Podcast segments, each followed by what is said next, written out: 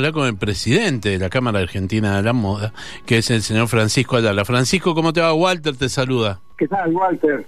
Muy bien, un gusto escucharte. ¿Cómo estás, viejo? Bien, muy bien. Bueno, Muy feliz bien. cumpleaños. Feliz cumpleaños para la Cámara, ¿eh? Sí, muchísimas gracias. Estaba escuchando eh, tu presentación y es cierto, el año pasado hablamos en una circunstancia muy distinta, Sí. que fue la declaración de la emergencia de la moda. ¿Te acordás frente a la pandemia? Totalmente. Bueno, ese, ese, esa incertidumbre que por la que trabajamos muchísimo y este año estamos festejando los 116 años de la Cámara. A ver, Imagínate. te quiero hacer una consulta. ¿Qué, qué, Sí. qué hace la Cámara? ¿Qué tarea tiene la Cámara? Mira, la, la Cámara Argentina de la Moda nació como la Unión Comercial de Sastres. Tú sabes que en el estatuto está reglamentar las, las relaciones comerciales que sean justas, o sea, reglamentar el mercado y asociar a todos los, los o sea, desde un lugar gremial, lograr eh, beneficios para, para el sector. Sí. Por ejemplo, desde el- las materias primas, cosas que uno pueda trabajar, eh, sobre todo desde, desde el equipo. Pero vos sabés que la moda ha cambiado muchísimo, Claro. Ha cambiado mucho. Entonces nosotros tenemos ese deber de reinterpretar en este momento, eh, bueno, cuáles son, de qué manera podemos darle vitalidad a la moda en la Argentina. Y en el último año, de la última vez que hablamos a esta, hemos trabajado en cuatro grandes ejes. Uno fundamental tiene que ver con justamente lo que te decía al principio de las relaciones comerciales y del mercado justo, que es redefinir las categorías de la moda y del diseño en la Argentina. Eso es muy amplio Sí. pero es muy importante para, para, para cómo funcionar. Por ejemplo, una de las categorías más polémicas es la de alta costura. Ajá. ¿Te han escuchado alguna vez que un vestido es de alta costura? Sí, sí, sí, por supuesto. Y mm, sabes que esa, esa categoría específicamente es exclusivamente francesa, como el champán es solamente francés. Exactamente. Bueno, Que eso tenemos que decir espumante mismo. nosotros. Nosotros tenemos que decir espumante, porque si no está dando una marca. Claro, Una denominación de tenemos que origen. hablar de, de espumante, exactamente. Con la alta costura pasa lo mismo. Mm. Entonces tenemos que definir qué es la alta costura argentina. Mm, ujú. Y mm, ese es un trabajo que hicimos junto a una socióloga que es Susana Solquem y, y que ahora estamos poniendo en discusión con todos los diseñadores para, a partir de ahora, cuando decimos alta costura argentina, nos referimos a esto. Por ejemplo, una cosa fundamental y es que sea fabricado en la Argentina, por ejemplo. Ajá. No, no es un detalle menor. No, por supuesto. Pero eh, nosotros hoy en día, dentro de las cosas de moda que consumimos, muchísimas son eh, hechas en otro lado, realmente fabricadas en, en otro lado. Eh, otra de las, de las- bueno, otra de las condiciones sería eh, que esto de la alta costura, que esté hecho a medida, bueno, y un montón, pero ahí aparecen un montón de categorías nuevas. Por ejemplo, Sí, todo lo que tiene que ver con el medio ambiente, la moda sostenible eh, y los biomateriales son otra cosa que es una novedad que está estamos está surgiendo de manera muy incipiente que son materiales nuevos que se fabrican de una manera eh, bioquímica Totalmente. generalmente se hacen con desperdicios de la industria gastronómica por ejemplo eh, no sé con la cáscara de arroz viste que el, arroz cuando le sacan la cáscara para hacer arroz blanco bueno Sí. con esa cáscara se hace un cuero sintético un cuero eh, que no es sintético, es un cuero de verdad, está hecho de una manera orgánica, es un material orgánico. Y bueno, estos materiales están irrumpiendo en el mercado. En breve nosotros vamos a diseñar esos materiales. Pero ya hay en la Argentina muchos diseñadores que hacen. Y eh, buenísimo. incluimos todas estas categorías nuevas. Esto de la redefinición es uno de los temas. Es buenísimo lo que me estás contando. Discúlpame, Francisco, ¿vos cuántos años hace que sos presidente? No, yo eh, empecé en la presidencia en el año eh, 2019 Ajá. y Está bien. Ahora, eh, 2019. Eh, eh, primer año, ¿todo Soy bien? parte de la Cámara desde el año 2001. ¿Y te imaginaste alguna vez que te iba a tocar justo durante tu presidencia tantos cambios a, a raíz de la pandemia? Mira, yo nunca me imaginé que, que nos iba a tocar la pandemia, Sí. en realidad. No, es algo, es algo que, que, bueno, nadie, yo creo que nadie se lo imaginó. Y, y, respecto de los cambios, vos sabés que la moda sí necesitaba un cambio de paradigma. Y yo siempre trabajé desde, desde un lugar, eh, por ejemplo, por la búsqueda de la identidad, desde la inclusión de los oficios y todas esas cosas que eran, en, en mi caso, un trabajo más personal, una decisión, eh, bueno, más personal, se terminó volviendo una, una tendencia. Y hay cosas que uno veía que, que, venían como, como una tendencia y la pandemia las aceleró. Sí. O sea, la pandemia hizo envejecer muchísimas cosas de un día para el otro. Cosas que ya se sabía que tenían que cambiar.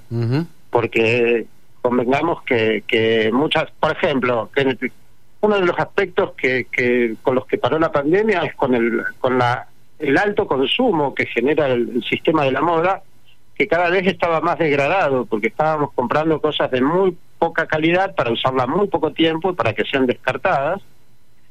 Y, y además todo eso a un bajo costo monetario, pero un altísimo costo social, ambiental, porque esas cosas sintéticas son altamente contaminantes y además si cuestan dos pesos es porque alguien trabajó de una manera no digna en alguna parte del mundo.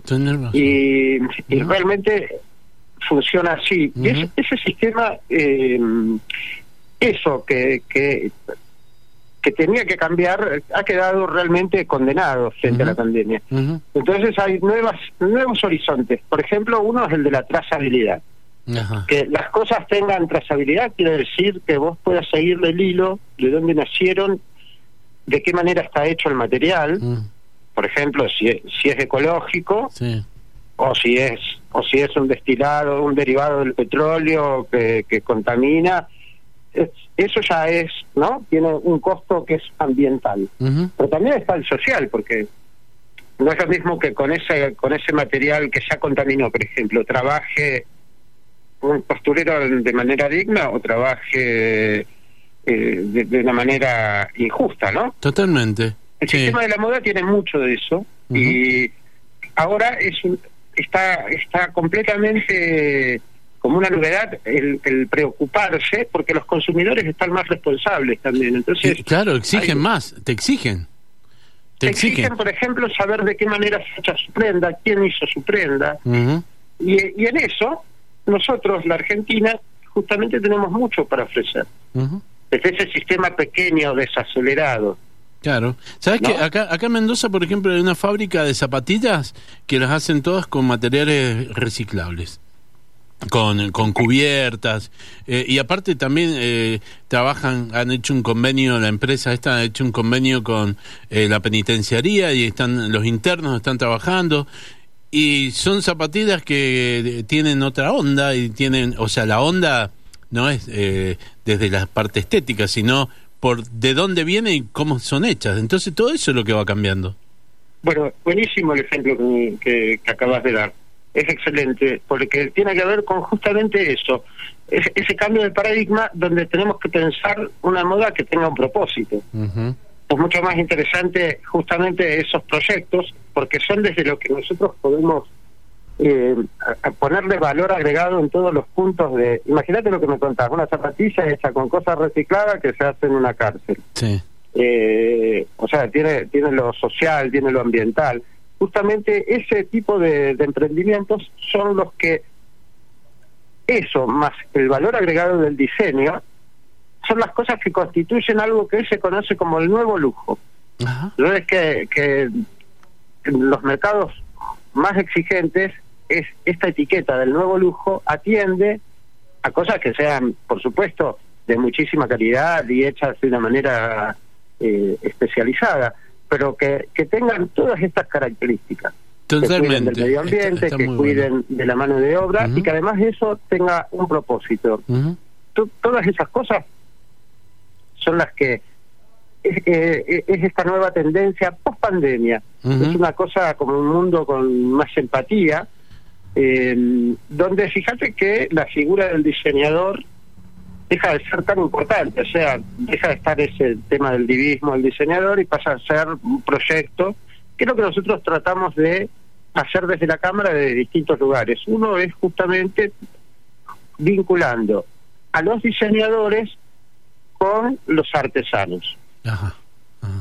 Porque vos sabés que como nosotros tenemos una industria textil nula, casi prácticamente, no, no, podemos acceder a, nuestras materias primas. Por ejemplo, somos los dueños de las mejores lanas del mundo, pero no hay fábricas de lanas para comprar géneros de lanas argentinos. Nosotros usamos en general, eh, sí hubo en el pasado, cosas que eran de una, de una excelencia.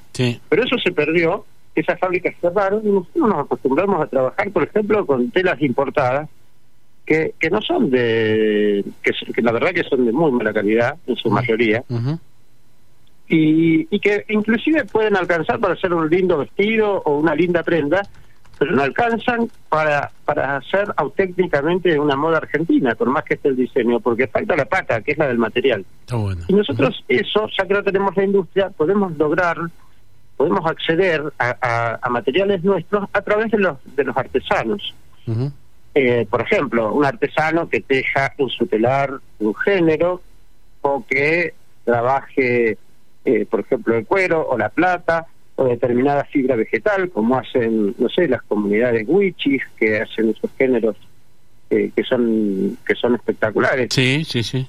Bueno, nuestra propuesta justamente de la Cámara es trabajar con el MICA y con el Ministerio de Cultura de la Nación, que tiene el, el MATRIA, que es un registro de artesanos, el mercado de las artesanías tradicionales de la Argentina. Y, y justamente el proyecto es vincular al, artesano con el diseñador y que juntos hagan un producto que sea auténtico. Que sea auténtico, me parece buenísimo, me parece buenísimo, es genial. Y sabes que también te quería decir, mm, Francisco, eh, me parece que también la pandemia eh, abrió una nueva forma de, de, conexión entre el hacedor y el, mm, el que busca la prenda. ¿Qué quiero decir? se vendió mucho eh, por redes sociales, especialmente por Instagram. Es como que se abrió un canal que no lo tenían muy previsto, me parece. No, de ninguna manera, de ninguna manera. Y, por ejemplo, frente a esa nueva realidad, vos sabés que también estamos trabajando en algo muy importante que es la ley de talle. Porque para comprar por Internet, o sea, para entrar a, cualquier carrito y vos largarte y decidirte, me pido este talle, tenemos que tener una certeza que en la Argentina no es tal, que es yo soy de tal talle y, sé que, que, me compro, de, yo soy 42, sé que voy a cualquier marca, pido 42 y me va a quedar. Claro. Eso no pasa porque acá el 42 es una marca es distinto. Son todos distintos. Sí. Eh, bueno, entonces, justamente el homologar los talles es parte de la implementación de la ley de talles. Nosotros eh, venimos trabajando durante todo el año pasado en, talleres que se hacen todos los sábados y que es una discusión federal sobre la, sobre la implementación de la ley de taxi, todas las cosas que eso conlleva. Y una muy importante es justamente tener esa certeza para poder comprar las cosas a través de las redes, porque, por ejemplo, es, esa experiencia no que tenemos todos. La gente te dice, no, yo compro afuera porque yo sé que me, me queda tal cosa. Y, y claro, porque pasa por esa cultura de, que todos hacen, vos tenés una medida y fabricás esa medida. Claro. Entonces, eso es una cosa importantísima que eh, por la que estamos trabajando justamente por estos cambios que se han dado. Absolutamente por estos circuitos nuevos que, han surgido, como son las ventas directas a través de Instagram. y, y, y, es algo que eh, todo indica que ha quedado para que llegó para quedarse. Totalmente. Eh, Francisco, me encanta conversar con vos. Cada vez que converso con vos eh, voy descubriendo cosas nuevas y la verdad que es un tema apasionante.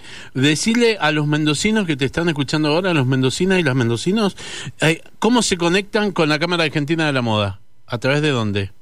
Bueno, a través de las redes es Cámara Argentina de la Moda, estamos en todas las redes y nos pueden escribir también al, mail de la Cámara que es info arroba cámara argentina de la moda punto com. Perfecto. Cámara Argentina con dos A, la, A de Cámara y la A de Argentina. Eh, bueno, es que aprovecho para invitar a la gente que se sume a la Cámara, que se acerque a la Cámara, que nos sigan en las redes, porque además se, es muy interesante la posibilidad de participar de todos los talleres que estamos haciendo y de todas las actividades, también es una invitación a trabajar concretamente, trabajar en un objetivo común que tiene que ver con la moda argentina y con hacerla federal y con estar representado justamente, mira, yo soy santafesino. Sí. y, y siempre vi de, crecí viendo, ¿no? Desde Santa Fe, uy, Buenos Aires, Buenos Aires, y, y esto la, la idea es eh, cambiar ese paradigma también, que, que podamos que podamos tener una, una inclusión federal de todos los diseñadores, que todos tenemos de, alguna manera esa necesidad de mostrar nuestras cosas, sí. de mostrar nuestras cosas en, bueno, en, en, en, en Buenos Aires desde un lugar eh, que nos centralice, pero, pero, pero tenemos que hacer eso corriendo, corriendo ese eje. Totalmente. Y que se transforme en federal y que todo el mundo pueda vender en todos lados. Mirá, va a estar buenísimo todo eso. ¿eh? Que todo el mundo pueda vender en todos lados, que los podamos, eh, que, que, funcionemos de una manera orgánica, que, que inclusive que exista la posibilidad de mostrar nuestros, porque, porque a través de la cámara eh, tenemos intención de, de coordinar justamente desfiles, acciones, eh, no solamente que para que se hagan en, en Buenos Aires, sino salir nosotros, eh, salir nosotros a, a, a, distintos lugares. De hecho, vos sabés que hemos incorporado una figura que es una embajadora solidaria. Ah, mira. En este, este y, y, anda llevando justamente este mensaje por todos lados. En, esto es, es, incipiente, pero ya estuvo en Rosario, estuvo en Mar del Plata, eh, ayer estuvo en Areco, uh -huh. y, y vamos a ir con distintos destinos. Se acaba de suspender Salta. Uh -huh. Mendoza es un lugar interesantísimo también para, para que podamos organizar una de estas acciones que tiene que ver justamente con, eh, a través de la moda, tener eh, un mensaje a la solidaridad. Me encantó. Que me encantó. Hay uh -huh. muchos proyectos que tienen que ver, básicamente uno de los que queremos implementar uh -huh. es la escuela de oficios. Enseñar el oficio de la costura como una herramienta valiosísima para, para salir adelante y bueno, hay estamos eh, trabajando con, con muchas ganas, con mucho interés en, en, en, todas estas cosas que todas redundan en lo mismo, que es ser más participativos, que sea federal, que sea inclusivo. Totalmente. Francisco, me encantó conversar con vos, contar con nosotros acá para lo que necesites en Mendoza y um, feliz cumpleaños para la Cámara. ¿Mm? Pero muchísimas gracias, Walter, y aprovecho para saludar a todos los mendocinos. Te mando un abrazo un enorme. Ustedes, ¿eh? Gracias, viejo. Te mando un abrazo enorme, que la pases muy bien. Muchísimas gracias. Chao, chao.